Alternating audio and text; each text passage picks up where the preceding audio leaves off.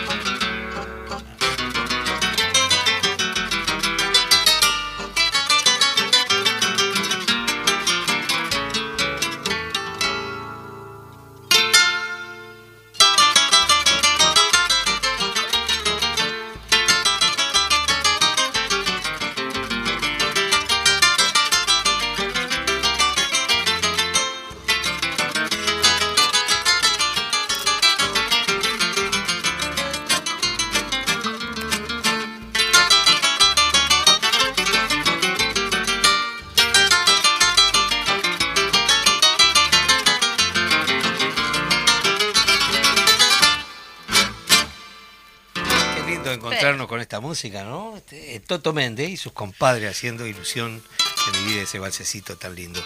Bueno, eh, muchos invitados como siempre en todas las áreas, en las áreas literarias, en la área musical y compañeros que nos visitan a comentar sus actividades y como siempre nos llenamos de, orgullo de, esta casa esté siempre la puerta abierta para comentar con los amigos que están de repente cocinando, otros ya almorzando y nos metemos en su casa y compartimos con ellos.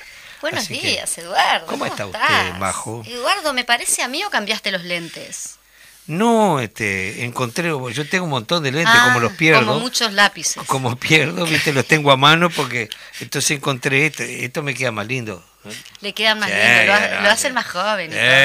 Buenos días a todas y todos. Estamos acá en un programa más de Cultura en Casa. Acaban de irse los compañeros este, y les robamos hasta los invitados, ¿no? Porque como en más de una oportunidad hemos dicho de que este programa eh, no solo está centralizado en Montevideo, sino que eh, pretendemos descentralizar y en ese sentido, como ya se fue la pandemia, podemos empezar a recibir visitas por acá. Así que tenemos, vamos a empezar con este con Néstor Ramuspe, que aparte de ser eh, alcalde de la Floresta, también es una persona que está muy vinculada directamente, territorialmente en la cultura. Y bueno, muy buenos días, ¿cómo estás, Néstor? Un gusto estar con ustedes. Esto es una mesa redonda. Un placer eh, estar con todo el mundo aquí y, bueno, y poder compartir eh, este, este momento, eh, que para mí la cultura es la base de los cambios. Entonces, es fundamental poder hablar de eso.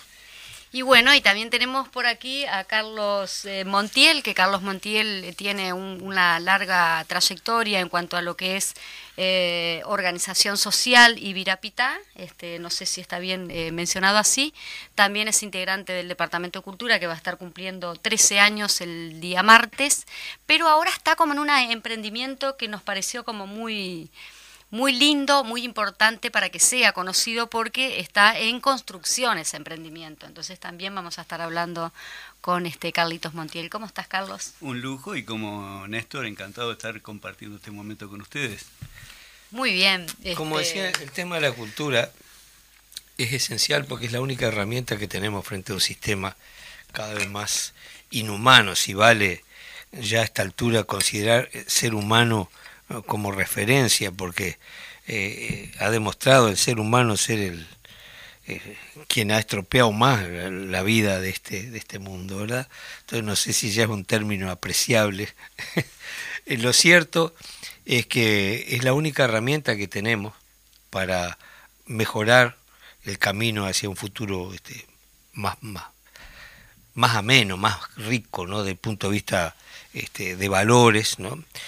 Y a veces se nos hace muy dificultoso porque el sistema tiene todas las herramientas para impedirnos el paso y nosotros lo que recurrimos es a nuestras herramientas que son la música, la poesía, la pintura, la danza, todas las formas de expresiones culturales que nos permiten eh, compartir las diferencias y encontrar los caminos comunes para la construcción. ¿no?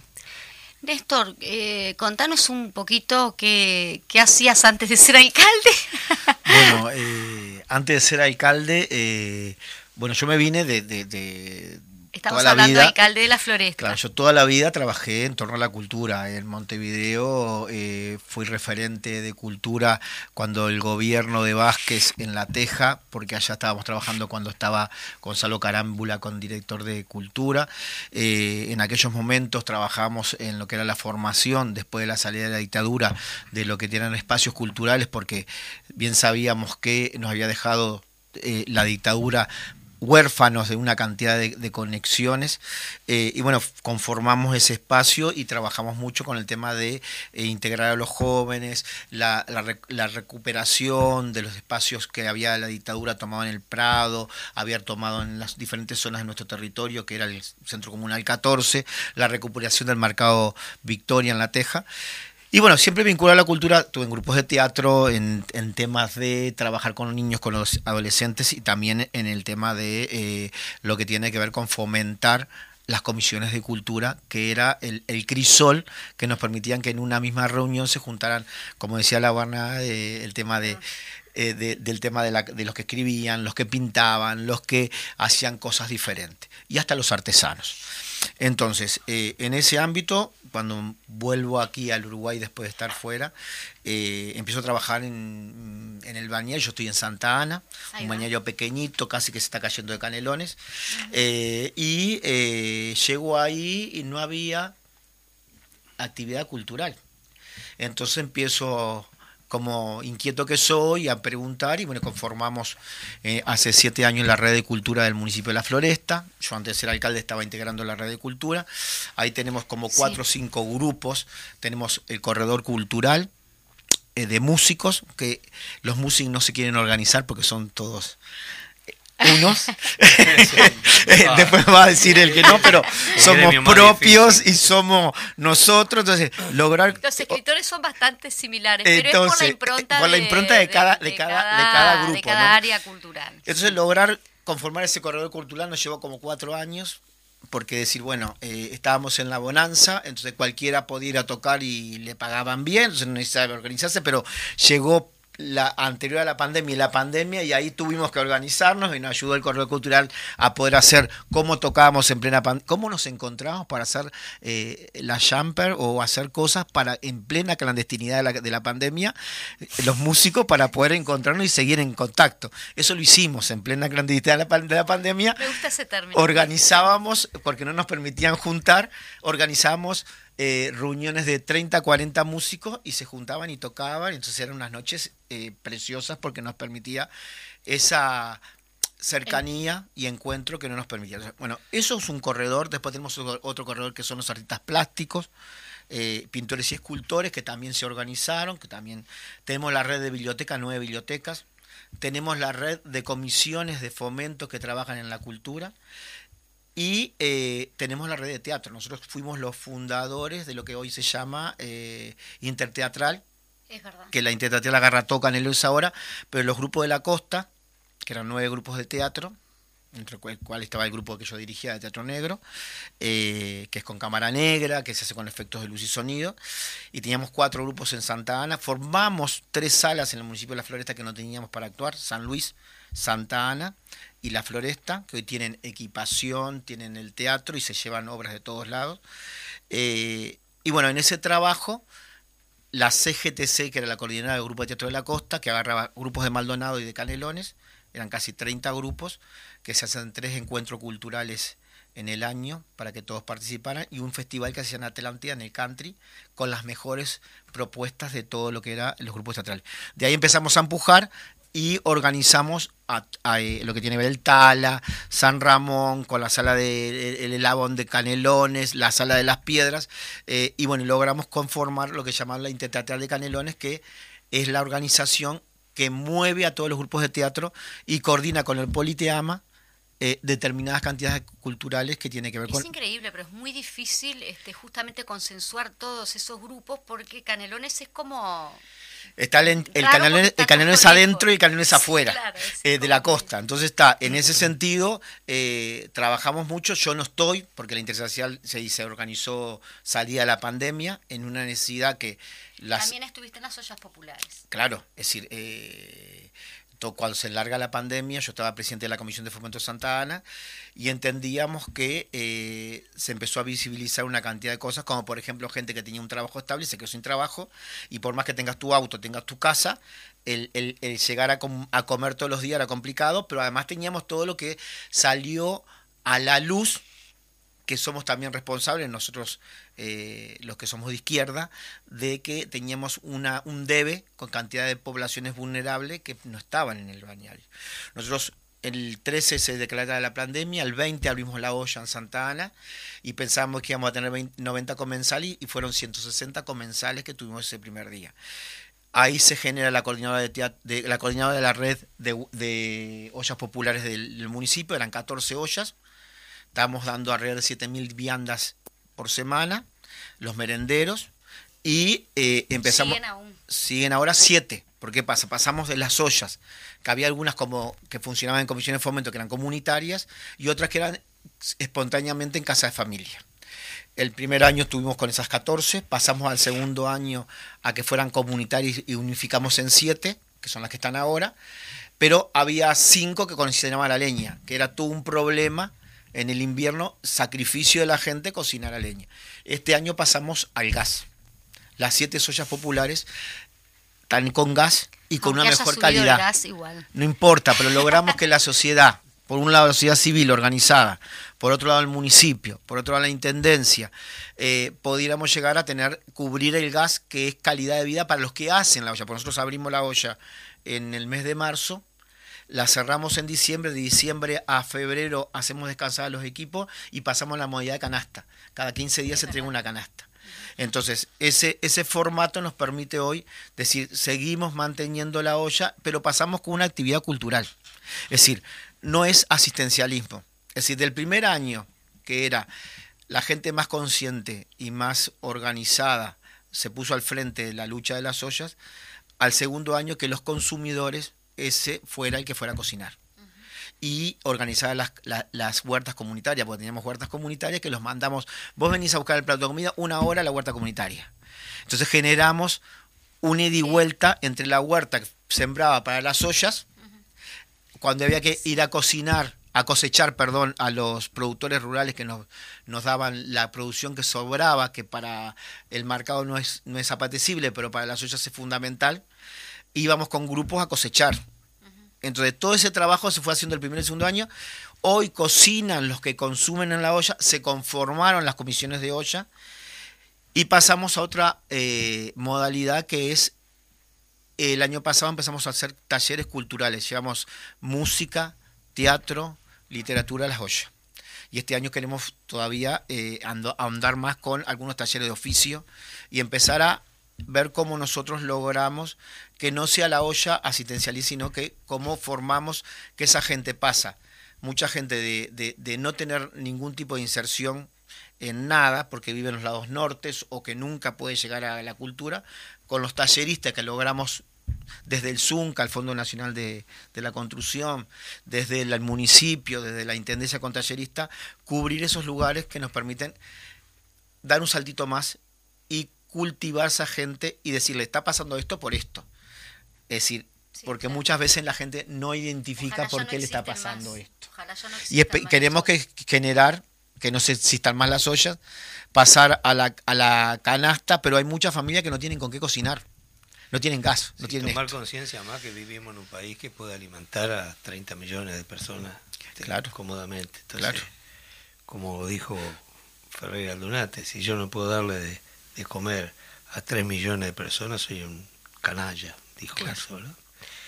Y bueno, ahí estamos este, buscando los caminos para lograr eh, superar la, la, circunstancia que nos toca vivir. Y la herramienta, como decíamos, es la única, es la cultura, ¿no? Porque eh, si nos pasamos mirando a Tinelli o los grandes medios, eh, se estupidiza la cabeza, ¿no? Que ese es el objetivo del sistema y de esos medios, ¿no? Por eso este bueno, preguntémosle a Carlito también. Eh, Carlito participa, bueno, Carlos Montiel, que está tal más o menos este, de vecinos en, en, lo que es el proyecto tuyo también, ¿no? Estamos de vecinos. Eh, bueno, eh, ahora la alcaldía está en Floresta, pero lo conocemos, sí, por supuesto, a Néstor desde los tiempos de, de Santa Ana. Pero contarles un poquito, porque me quedé enganchado no solo en esto de la cultura que relataba Néstor, sino en el arranque mismo de Eduardo hablando de la de la descentralización, porque Ibirapitá es un grupo que nace en Montevideo en el 98, en la zona de Bella Italia, Barrio Málaga, Punta de Rieles, pero que tenemos varios intentos, y ahora estamos desarrollando uno, pero por allá por el 2005 eh, arrancamos, después de muchos intentos en, predios prestados, en un predio de colonización que quedaba a 8 kilómetros de, la localidad de Tapia, allá en el nordeste de Canelones, para el lado de Montes Miguel, para aquel lado y nos habían dado un campo muy erosionado por la, la, siembra de, de, la remolacha azucarera, eran campos que estaban había que trabajar mucho con, este, fertilizantes, hicimos un tajamar, riego, en fin, porque somos, eh, Ibirapitá es una cooperativa de producción, somos recicladores y hacemos ese tipo de cosas, pero además tenemos un servicio cultural. Y en aquel momento armamos una biblioteca en Tapia, y además era el tiempo de que empezaba todo esto de la internet y eso, y los gurises en campaña no tenían nada de eso, entonces pedimos una línea de teléfono y armamos una especie de pequeño ciber claro. este con aquellos modems, ¿te acordás que hacían un ruido bárbaro allá? Intentamos armar algo ahí cuando empezó la movida sale el plan Ceibal y afortunadamente, ¿no? Digo, eh, para nosotros de alguna manera fue este como el, el declive del proyecto, pero empieza justamente por esa zona, los gurises empiezan a recibir las ceibalitas a nosotros además nos va horrible con una cosecha de tomates, de una seca y este, en fin, y una baja de precios y nos fundimos. Tuvimos que entregar ese predio que arrendábamos a colonización y ahí eh, termina el primer proyecto de descentralización en campaña. Este, este lo traigo a colación por esta anécdota de ustedes. Simultáneamente en 2001 habíamos comprado un terrenito de unos compañeros que estaban sin laburo y se querían ir para España y necesitaban plata para los pasajes. Y nos vendieron ese predio que tenían ellos allá, era un predio pelado en, Cuchilla Alta, y ahí empezamos a construir una ranchada para hacer una pequeña colonia de vacaciones. Esa fue la matriz de la que hoy está haciendo este eh, proyecto de espacio cultural de que hablaba Majo, eh, nosotros vamos toditos los fines de semana. De fin de la pandemia estamos yendo a trabajar los fines de semana, trabajando en esos ranchos. Este, tuvimos una donación de ladrillos. Eh, después amigos nos han donado algunas aberturas y después nosotros como podemos con Ibirapitá vamos financiando los materiales. Y la idea es, con los ranchitos estos, eh, armar dos rancholibros. ¿Qué quiere decir esto? Dos cabañitas pequeñas con una biblioteca adentro, una estufita de leña para que se pueda usar todo el año y donde se puede disfrutar de ese espacio, es decir, un lugar muy lindo, muy tranquilo, Este, y el que quiere puede ir, eh, ir a leer un fin de semana o entre semana, y que no, se lleva una caña de pescar y lee un rato y se va para la playa. Ustedes saben que tiene muchas opciones eso. Y también un espacio para foros, muestras, teatro, en fin. Eso está, por suerte, prosperando, pero eh, con las limitaciones que tiene el hacerlo pulmón como lo estamos haciendo hasta ahora. Este, así que bueno, esos son por ahora los planes. Y hablábamos fuera de, antes de empezar el programa con Eduardo también, que hay otros servicios también que brinda Virapita Montevideo que tiene que ver con un servicio alimentario, un merendero, que no queda sobre el merendero un poco por lo que decías vos, Néstor, es decir, que no eh, tratamos de alejarnos lo más posible de esta cosa tan asistencial. Entonces, hasta el año pasado funcionaba un taller de plástica. Ahora nos damos cuenta que la expresión es importante, pero allá es un barrio periférico, difícil, con familias con dificultades. Entonces le estamos dando una mano en la parte de apoyo escolar, los gurises. Es decir, tratando de, que no, no haya rezago escolar, es decir, que los gurises no, no repitan. Entonces tenemos eh, ahí un, un, salón de clase que ahora equipamos mejor, que era de plástica, ahora estamos tratando de, de que se pongan un poco a tiro con la escuela. Y bueno, como decía Martí, la única forma de ser libre es ser culto. La única herramienta que tenemos. Así no estamos hablando de la cultura burguesa, sino la cultura en sí, ¿no? La cultura en general, tener cultura, tener cultura, saber este, pararse frente a algo, a un hecho cultural, cualquier tipo que sea, eh, porque aclaremos que cultura no es solo la, cultura artística, es todo lo que tiene que ver con la, con la, presencia del hombre en un, en un escenario este, geográfico, ¿no? Desde el momento que, que en un territorio virgen un hombre, un ser humano pisa, está cambiando la cultura. Entonces, eh, todo es cultura, ¿no? Eh, como decía Cita Rosa, todo es milonga, negrito. Pasate una, una musiquita. Una musiquita ya. una música ahora para... bueno, sabemos que el compañero Ramón se tiene que retirar. Se, este, nos va y, y le agradecemos profundamente. Este, siempre hay para rato acá. Este, nos quedamos cortos porque ya te, Hay mucho sacaron el jugo el programa anterior. No, pero además tenemos mucho para hablar de lo que se ha hecho a nivel cultural en, el interior con la descentralización. Y es fundamental eso. Para mí los centros MEC fueron un antes y un después. Lamentablemente el gobierno nacional de turno está desarmando los centros MEC. Eh, eso nos, ha permitido que se hayan vaciado una cantidad de contenidos y, y también nosotros eh, ver cómo nosotros hacemos que también nos han planteado que no te metas, no te expreses, no hagas ruido y que todos los que fueron los centros MEC que lo utilizaron durante estos 15 años de gobierno eh, nacional frente amplista, hoy tenemos eh, que no han salido a protestar por el tema del vaciamiento de los centros MEC. Y estamos en esa situación que decimos cómo nosotros reaccionamos en torno a eh, una herramienta que es fundamental. Teníamos ahí salas de grabación, eh, una cantidad de herramientas que eh, llegó a que los gurises jóvenes a, que dieran una cantidad de tecnología que nosotros anteriormente, mi generación, fue incapaz. vos fíjate que el sistema fue muy claro en eso, muchos lo dijeron eh, ganamos las elecciones, ahora tenemos que ganar la batalla cultural. Claro. Y lo tienen muy claro y tienen todas las herramientas para hacerlo, pero nosotros también. tenemos tenemos tenemos el esfuerzo, la resistencia y en todo caso la creatividad que ha sido la herramienta que nos ha permitido este, ganar espacio porque en un ámbito donde eh, todos los medios pertenecen a, a los grandes dueños del sistema, eh, se hace muy cuesta arriba ¿no? en enfrentarlo. No obstante, eh, la mayoría de los representantes de la cultura están del lado del pueblo, ¿no? por cierto. Tenemos que ir a una tanda entonces y bueno, vamos a despedir a compañero Ramos Pérez. Entonces, claro, nos despedimos, ya despedimos. Vamos a la tanda Carlita lo vamos a seguir sacando. Dejando, liberamos Muchas gracias por, por, haberme invitado y bueno, y a las órdenes como siempre. Y vamos a estar en otra. Mirá, siempre nos queda este, mucha tela por cortar, como dice el dicho, porque hay que profundizar estas cosas porque hay gente que desconoce el trabajo de hormiga que se tiene que hacer para ir ganando espacio, compartiendo el mano a mano con la gente. ¿no?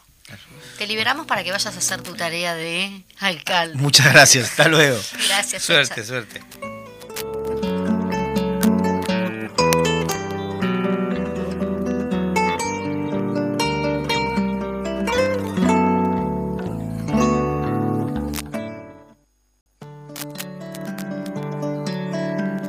La mujer de la playa era Marta Ugarte Román, profesora y militante comunista, partido al que asesoraba en temas de educación durante la Unidad Popular.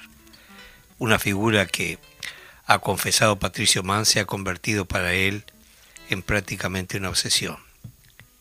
Y es que tras el golpe de Estado de 1973, Marta Ugarte debió pasar a la clandestinidad, alcanzando a escapar de los organismos represores hasta agosto de 1976. Con 42 años fue detenida y ninguna corte aceptó el recurso de protección presentado por sus cercanos. Desde entonces se le perdió el rastro aunque los años y la confesión de algunos militares arrepentidos permitió establecer que estuvo en Villa Grimaldi y en Peldehué, donde fue sometida a crueles martirios. Fue violada, torturada, quemada y le arrancaron las uñas. En septiembre de 1976, en Peldehué, un médico le puso a Marta una inyección para que muriera. Luego fue subida a un helicóptero dentro de un saco para lanzarla al mar atada a un riel. Los militares la vieron moverse, por lo que tomaron el alambre que la unía a la barra de metal y la ahorcaron. Quizás ese fue su error, porque luego, en el apuro por arrojarla a la vastedad azul, el riel se soltó y el cuerpo de la profesora, en vez de hundirse, flotó dentro del saco suavemente sobre las olas, tal como en la melodía de Meriño que vamos a escuchar después, hasta el balneario de la ballena en la Ligua. Ahí la encontró un pescador el 12 de septiembre, amarrada con alambres con esa cicatriz que dividía su pecho en dos, además de fracturas de columna, costillas y brazos, el hígado y el vaso reventados. El aparataje de la dictadura instaló la versión de un salvaje crimen pasional, incluso cambiando su edad a la de una joven de 23 años. Toda esta alevosía y barbarie, sin embargo, permitió encender un fuego sin furor que ayudó a alumbrar la noche, tal como escribió Mans para el, track del disco de Inti Limani, porque Marta fue la primera víctima reconocida y el único cuerpo que devolvió el mar, lo que permitió descubrir con dolor lo que estaba pasando con cientos de detenidos desaparecidos, que como ella también fueron arrojados a las profundidades del Pacífico atados a un riel. Los desaparecidos, que como ella también fueron arrojados a las profundidades del Pacífico, atados a un riel. No es diferente de lo que pasó acá. Ahí manifiesta el trabajo del Plan Cóndor. Este es un artículo que escribió el periodista Gustavo Rodríguez, catalán, en el diario El Observador de Chile, y vamos a escuchar la canción que generó esta anécdota terrible que representa la realidad que vivieron nuestros pueblos latinoamericanos frente a la dictadura, de esos viejitos que hoy quieren sacarlos de su de los pocos que han hemos podido lograr que paguen parte de sus culpas.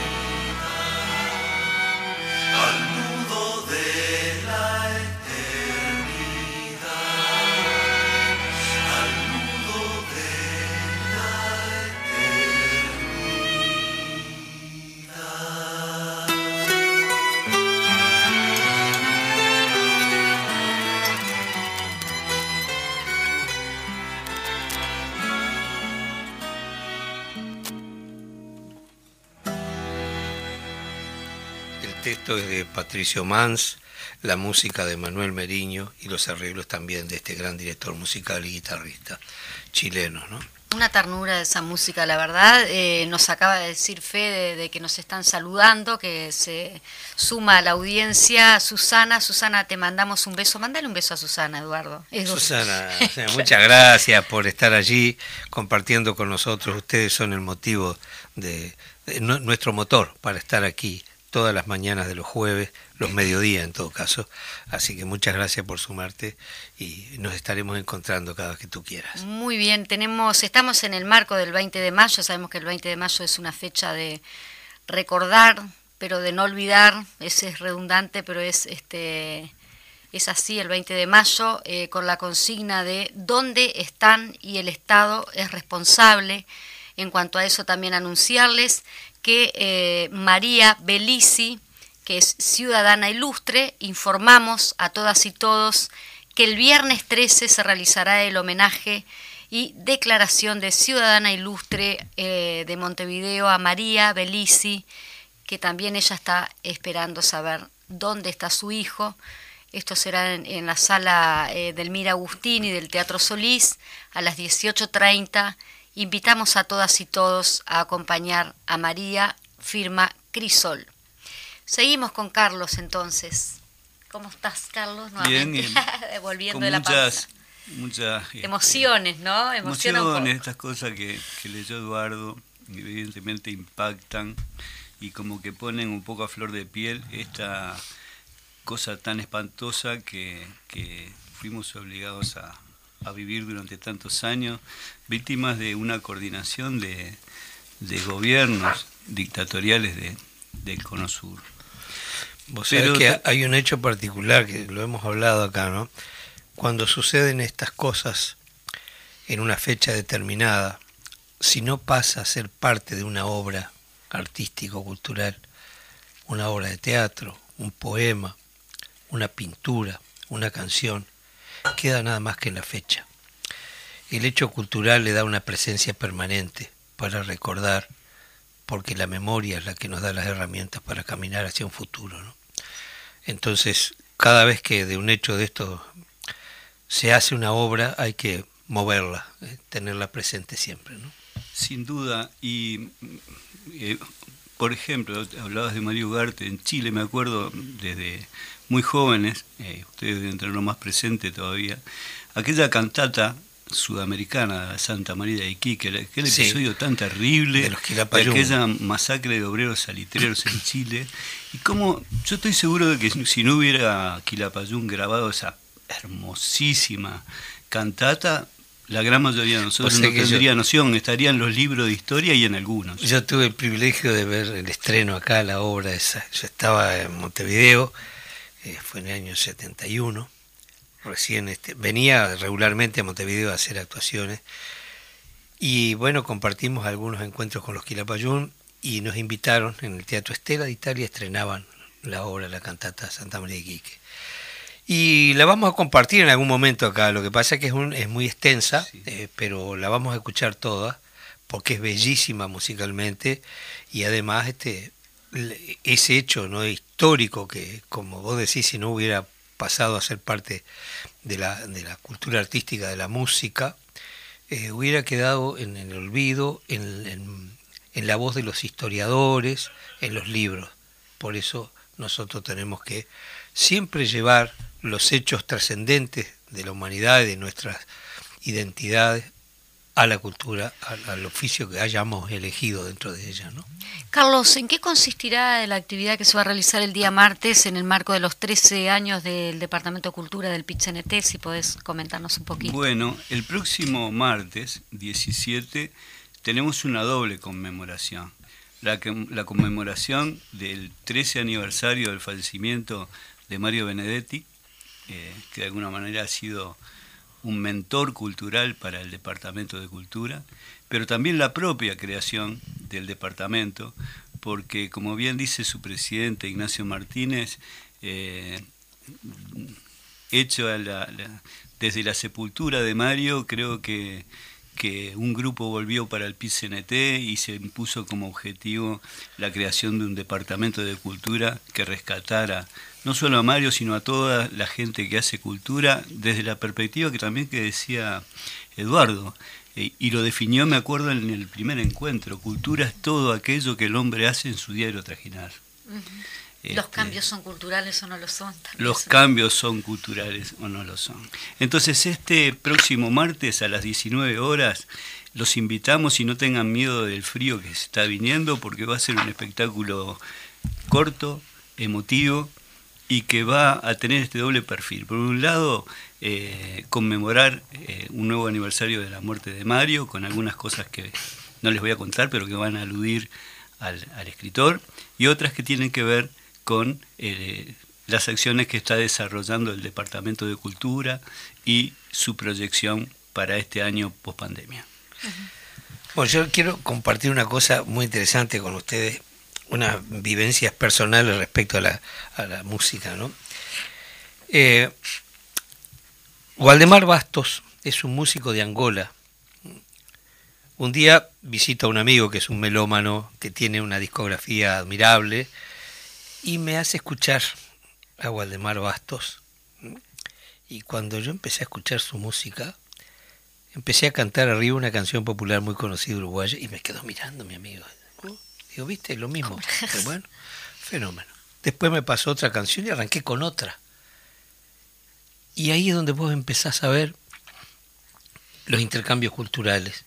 Y cuando eh, a veces tosudamente uno busca la originalidad, eh, es una carrera de postas, no existe la originalidad. En todo caso, una piedra entró a rodar y creó un, todo un, una luz, pero lo cierto es que fue muy sorprendente eso, porque recordé una conversación con el maestro Rubén Lena. Rubén Lena era maestro en la escuela de, Isla Patrulla. Y una vez, dice, charlando con el indio Baladán, personaje aparece en varias canciones, que andaba correteando por, por ahí, por el campo, ¿no?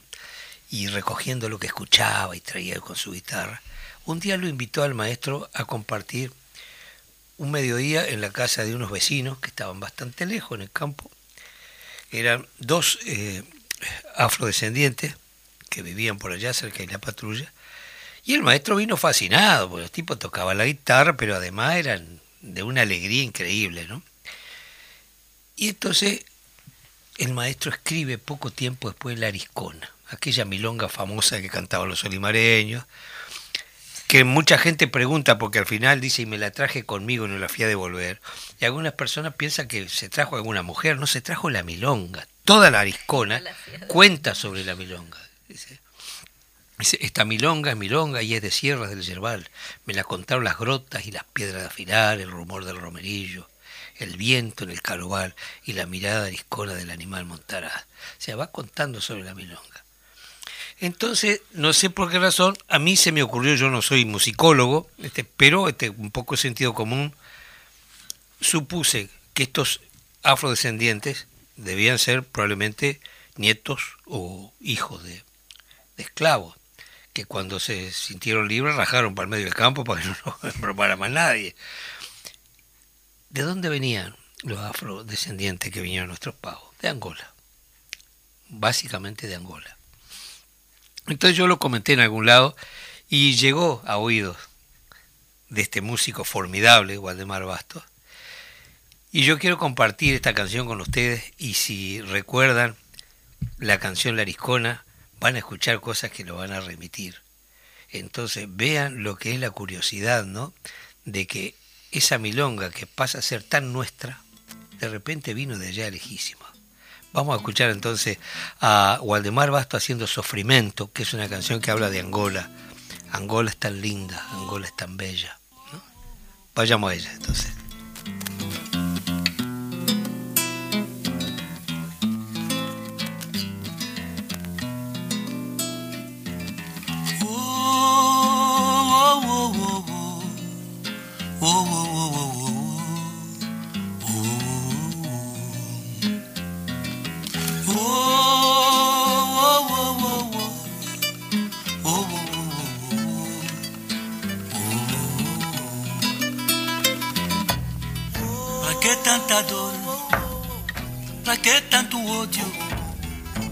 Somos irmãos e temos, e temos, e temos que dar as mãos.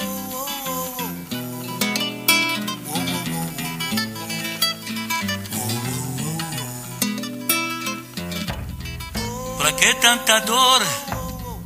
Pra que tanto ódio? Se somos irmãos e temos, e temos, e temos que dar as mãos.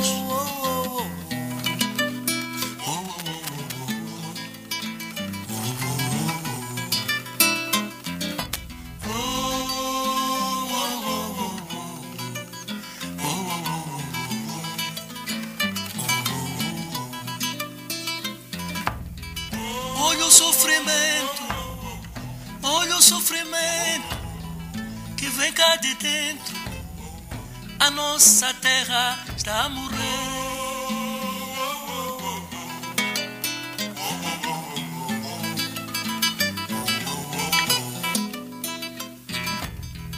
Olha o tormento, olha o tormento que vem cá de dentro. A nossa terra está a sofrer demais.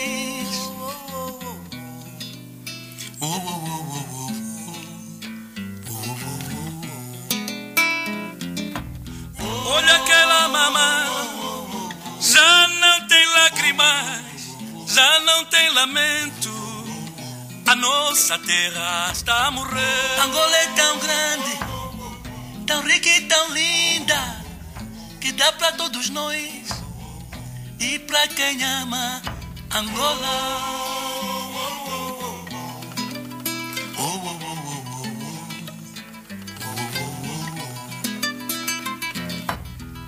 Angola é tão bela, tão rica e tão linda, que dá para todos nós e para quem ama Angola.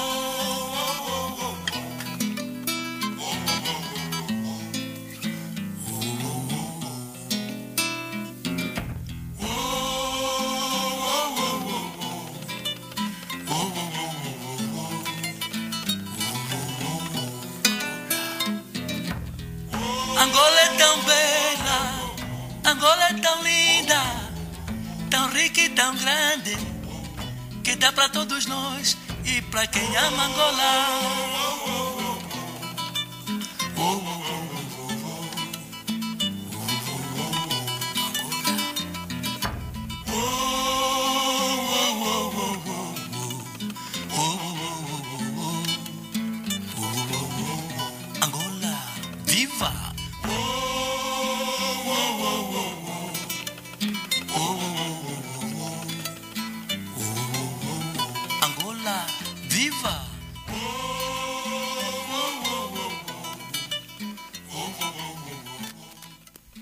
África nos sigue enseñando.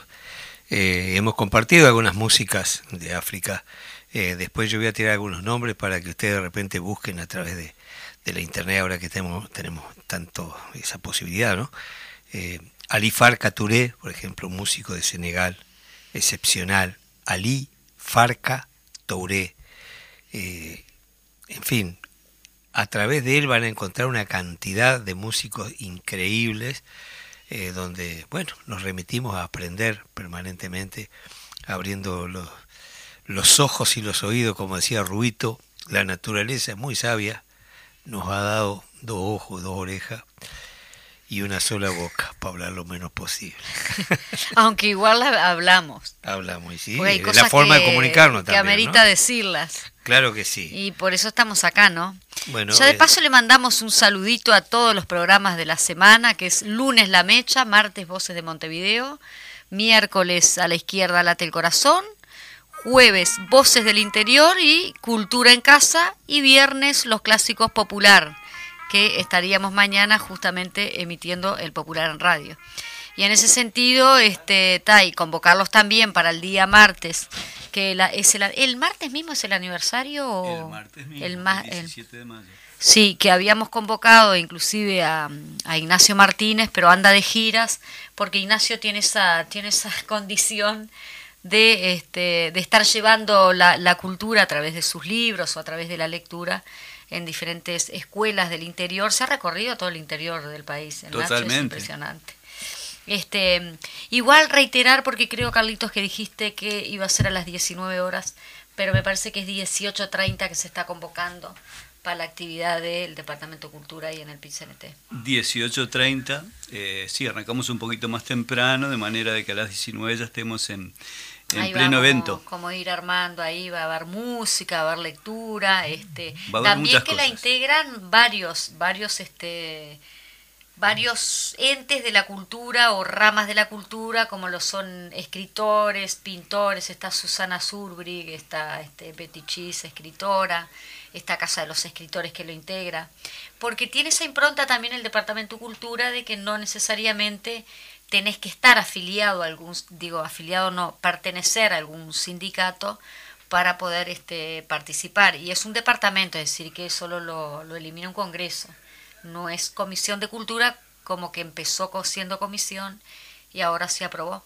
Y no es menor que también la actividad la va a estar abriendo este, el, el presidente del, de, del PICNT, eh, Marcelo Abdala. Así que bueno, estamos convocándose a todas y todos.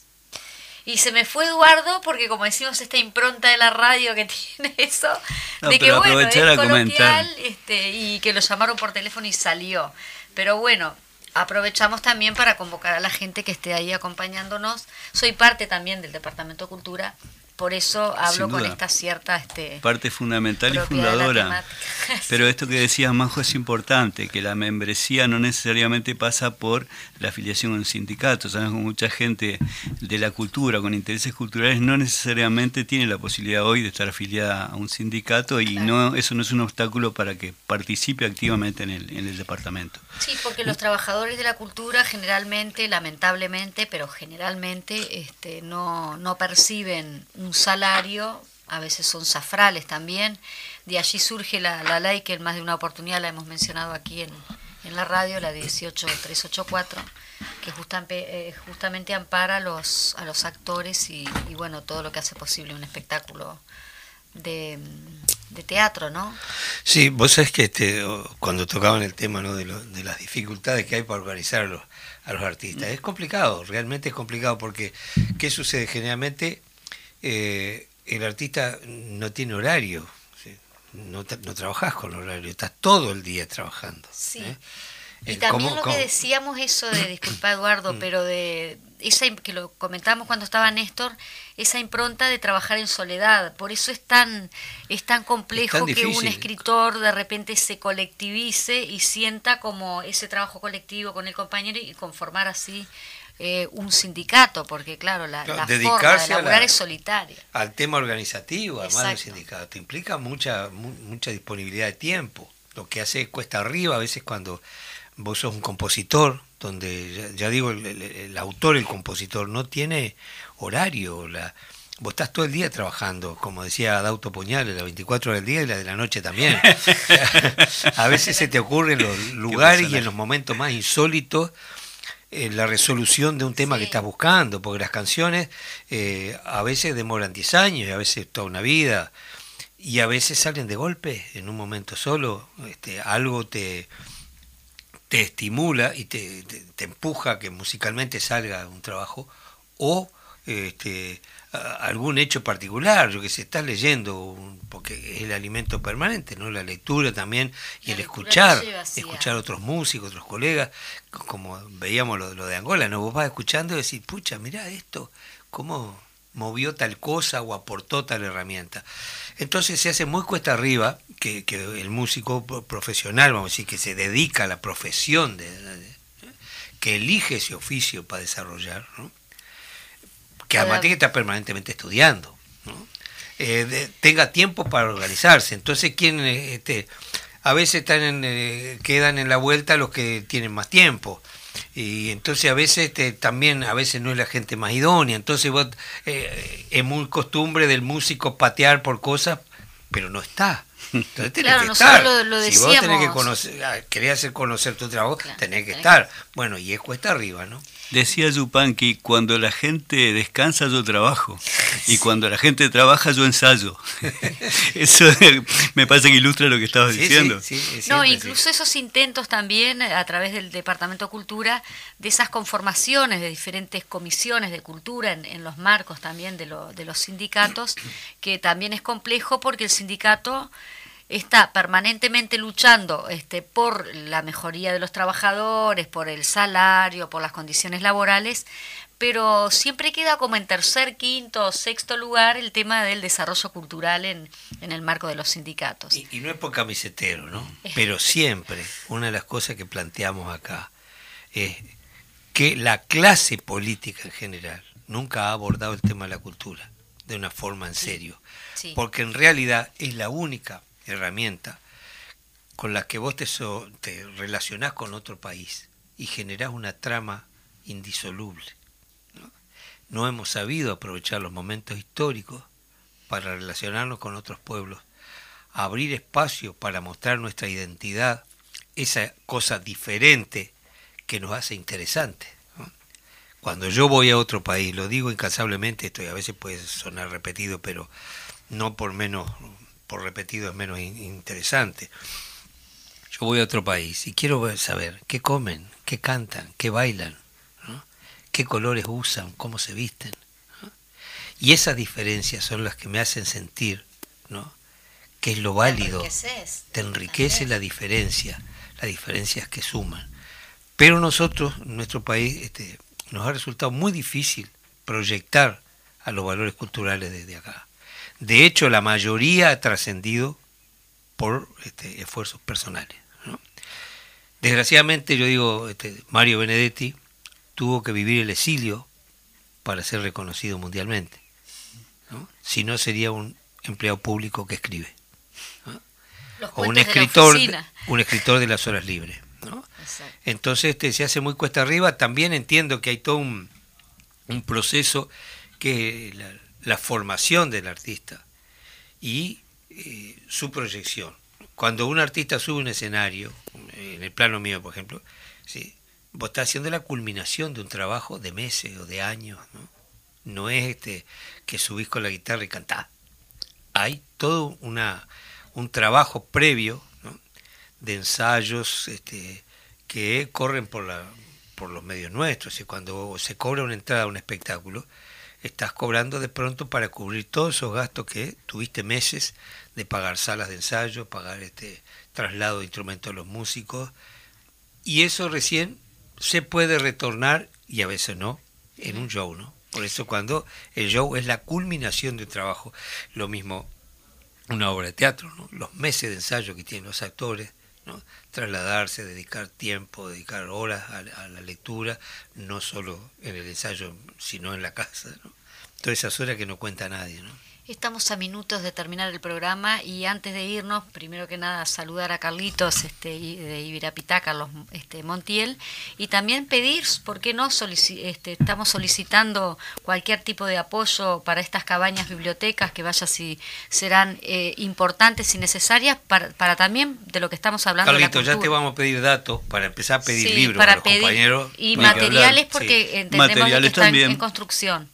Cualquier cosa sirve, cualquier monedita sirve. Eh, desde un albañil que nos quiera dar una manito, hasta cualquier tipo de material de construcción, una tabla de 15 nos está sirviendo. Ahí va. Bueno, estamos terminando el programa, nos están... Nos vamos a ir con Corrales Viejos, el, tema número 8, viste que es una milonga formidable que toca Juanjo Domínguez. Así que tenemos un minutito para escucharla por lo menos. Dale. Chao. Gracias, Fede. Nos vemos. chao, chao. Nos vemos.